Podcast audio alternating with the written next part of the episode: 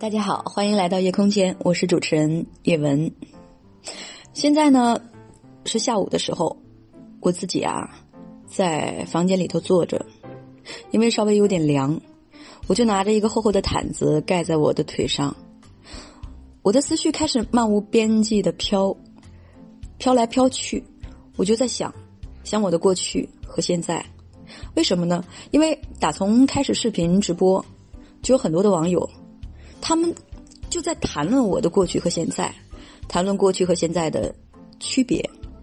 他们觉得我的过去和现在是不一样的，我的音频和视频也是不一样的。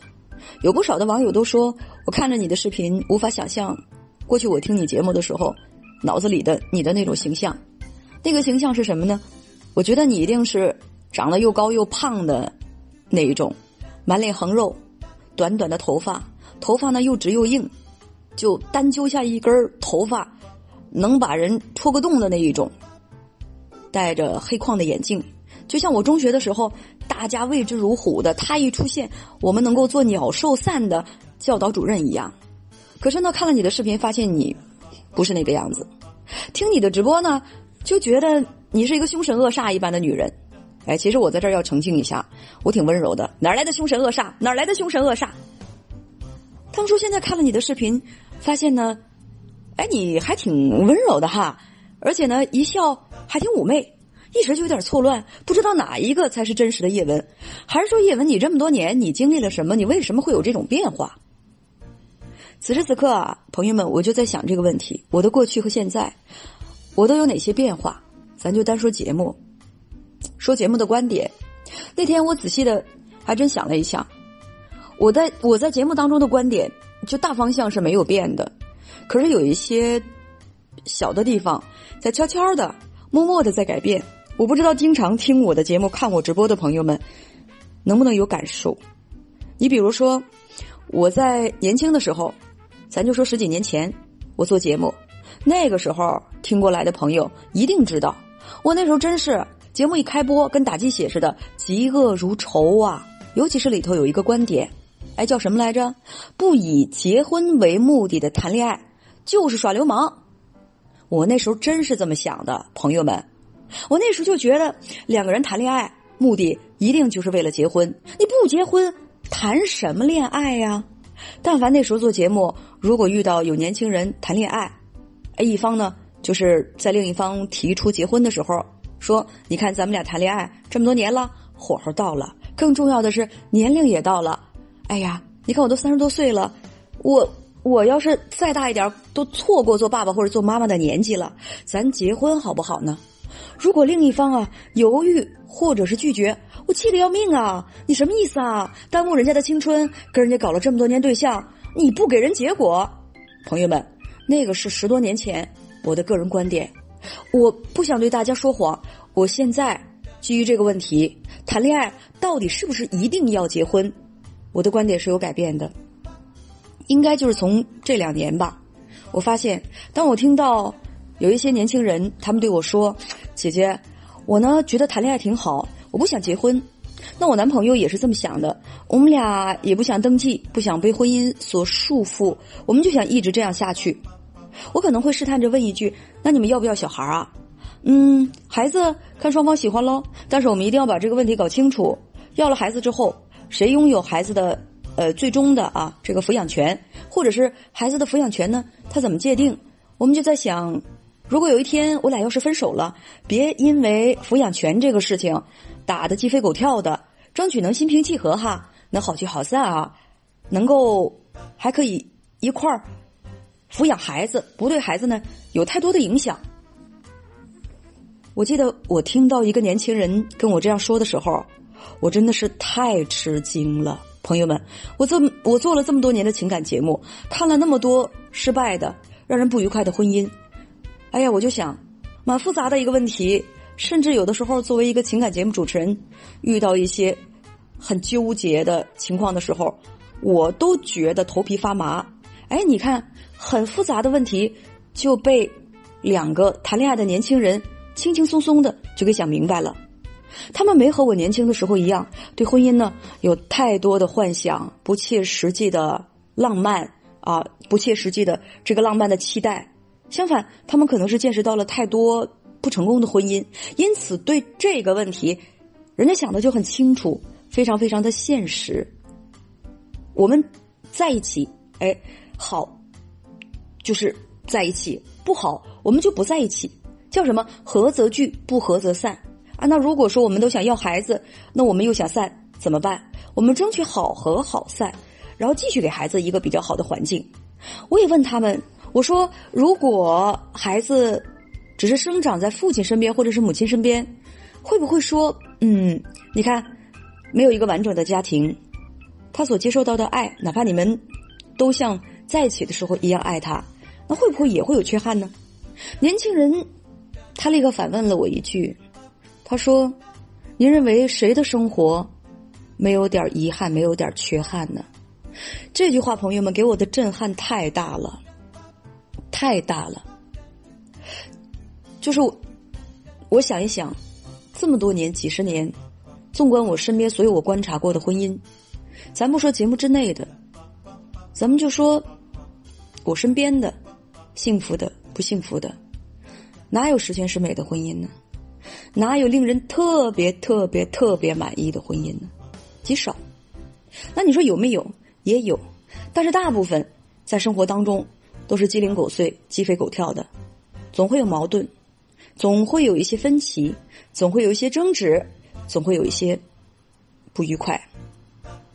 两个年轻人，他们在探讨未来的时候，啊，当然跟我讲这个事情的时候，他们还是很相爱，只是遇到了父母的催婚。他们在探讨未来的时候，他们非常的理智、很现实，想到了多方面的可能发生的结果和情况。我问他：“我说你们年纪轻轻，为什么会对婚姻有着这么强的戒心，有这么现实的理解？”他就笑，他告诉我说：“我们眼睁睁的看着我们父母的婚姻，我们眼睁睁的看着周围的人的婚姻，我们眼睁睁的看着我们身边的人快乐或者是幸福，哭或者是笑，我们眼睁睁的感受着所有这一切，就是因为不想。”不想重走其他人的失败的老路，所以才有这么一个决定。两个人合则聚，不合则散，好聚好散，争取对彼此的人生都负责。如果有了孩子，也争取就是用自己最大的努力去爱孩子。那一次的谈话，朋友们给我的印象太深刻了。我必须得说，那对年轻人他们的观点。对我影响挺大的，我开始认真的思考。我说，恋爱真的就是为了结婚吗？恋爱一定要结婚吗？后来我终于得出了一个我自己的结论，我想，开心就好，其实就是这样的，大家开心就好，只要我们所坚持的生活方式。是我们自己愿意的、开心的，而且呢，还有一个大前提，就是你不伤害他人。你不光能对自己负责，还能对别人负责，这是一个比较成熟的态度，何乐而不为呢？而且婚姻确实是，咱不说婚姻，它究竟是一个什么样的东西，可能大家见仁见智嘛，在每个人不同的眼中，它是不一样的东西，但有个观点大家都不会反对。就是两个在不同的家庭环境当中、家庭文化当中生长出来的人，我们想在婚姻当中完全达到协调统一，它挺难的。也就是我们说的相爱容易相处难。有时候有一些关系处理的很巧妙，哎，真的就可以避免这种情况的发生哦。那有人问说：“一文，你还支不支持婚姻？”我当然支持婚姻呢。婚姻对彼此，我相信是一种更不加质疑的、更有信心的。这么一种行为，你不能够说责备，那不结婚就在一块生活的人，他们是不负责任。我只能说，结婚的人可能想对自己、对对方更负责任，这是一个变化。还有一个变化，哎，就是以前我认为，坚持婚姻的基础一定是因为两个人有浓厚的爱情，还有感情，所以两个人选择还在一起。这个是我二十多岁的时候的观点。但是后来逐渐慢慢的，我看过了太多太多的人在坚持毫无意义的婚姻，太多太多的人为了除了爱情之外的目的在坚持婚姻。我真的朋友们，我逐渐的明白了，就我们目下所有林林总总的婚姻，我们身边的人的婚姻，我们自己的婚姻，真的有爱情基础的婚姻，我想那是没问题的。但是大多数人坚持婚姻，其实各有各的理由，这理由却不一定是因为爱情。真的林林总总，各种各样，各不相同。有的人坚持这个婚姻呢，是为了孩子；有的是为了父母；有的是为了人脉；有的是为了财产；还有的是为了习惯。你比如说，我有一个朋友，他们夫妻关系特别特别的差，特别特别的差，但是呢，他们始终在一起。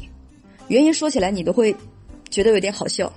因为我那个朋友他说晚上不敢自己在家，他说如果对方不在家的话，他晚上会睡不着觉，他一宿一宿的睡不着觉，他会很他会很害怕，所以不管白天的时候和对方打的如何啊鸡飞狗跳，打的战火如何激烈，晚上的时候他必须要跟对方在一个屋檐下。那你说他这他这怎么离婚？不可能的，他只能够在一块过。我有时候就逗他，我说如果你这样的话，你不如养条大狼狗，是不是就更贴心了？他说不行啊，那晚上我看到狼狗我也会害怕呀。哎呀，弄得我都哭笑不得，不知道如何是好。大部分人，我想啊，如果是婚姻已经让他们忍无可忍，如果是还在忍，那就是因为孩子。听我节目时间很长的朋友会可能会说，叶文，你不会觉得这是个借口吗？我呀，我确实会觉得这是一个借口，但是这个借口当中有很多。是我们大家自以为的啊，真正的是对孩子的负责任。也就是说，嗨，这不全是个借口，有时候它也是事实。因为孩子毕竟传统当中，啊，我们要说，生活在一个破裂的家庭当中啊，就是生他没有完整的家庭了，他不和自己的父母能够在一块儿了，对孩子来说是件蛮痛苦的事情，他真的会挺痛苦的。所以说呢，很多的父母就不管怎样。为了孩子啊，也是真的为了孩子，尽管痛苦，他们也在一块儿。尽管他们可能没有仔细考虑过两个人之间的这种关系对孩子有好处还是有坏处呢？可能真的没有多想。还有就是，有人问我说：“你最大的一个变化是什么？”我说：“我最大的一个变化是在我做节目的过程当中，我不再回答听众的一个问题，就是这个婚我要不要离？”我记得过去做节目，好多人。都在问我这个情感主持人，你说我要不要还继续和他过下去？这婚我要不要离？现在回头想想，哈，我好天真啊！记得我的，其实我的意见重要吗？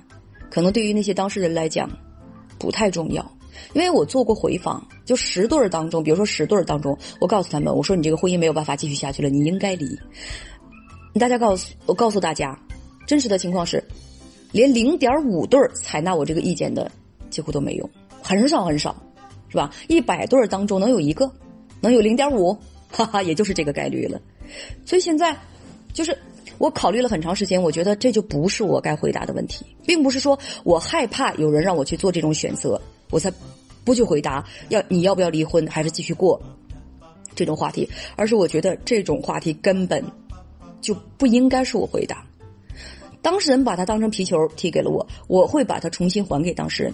这事儿我不该回答，这事儿请你自己考虑。因为这个事儿什么呢？姿势体大，而且我需要我的当事人心甘情愿的去做出决定。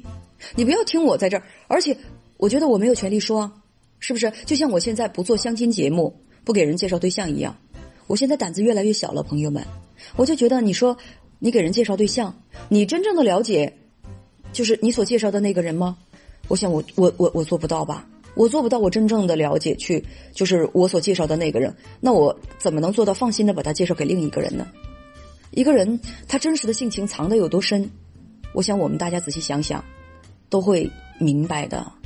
所以我就胆子越来越小嘛，啊，就像有一种情况大家知道，你看在道路上啊，开车开的特别猛猛烈，开的特别快的那种司机，很可能是新手。啊，除了自己个子个人性子暴躁不适合做司机之外啊，那很可能他就是个新手。用我妈的话来讲，一瓶不满半瓶逛的，他不他不了解，不太了解，没有深入的去思考这个实际情况，所以他胆子特别大啊，他不懂得害怕，所以说他敢在刚刚会开车就敢在路上横冲直撞。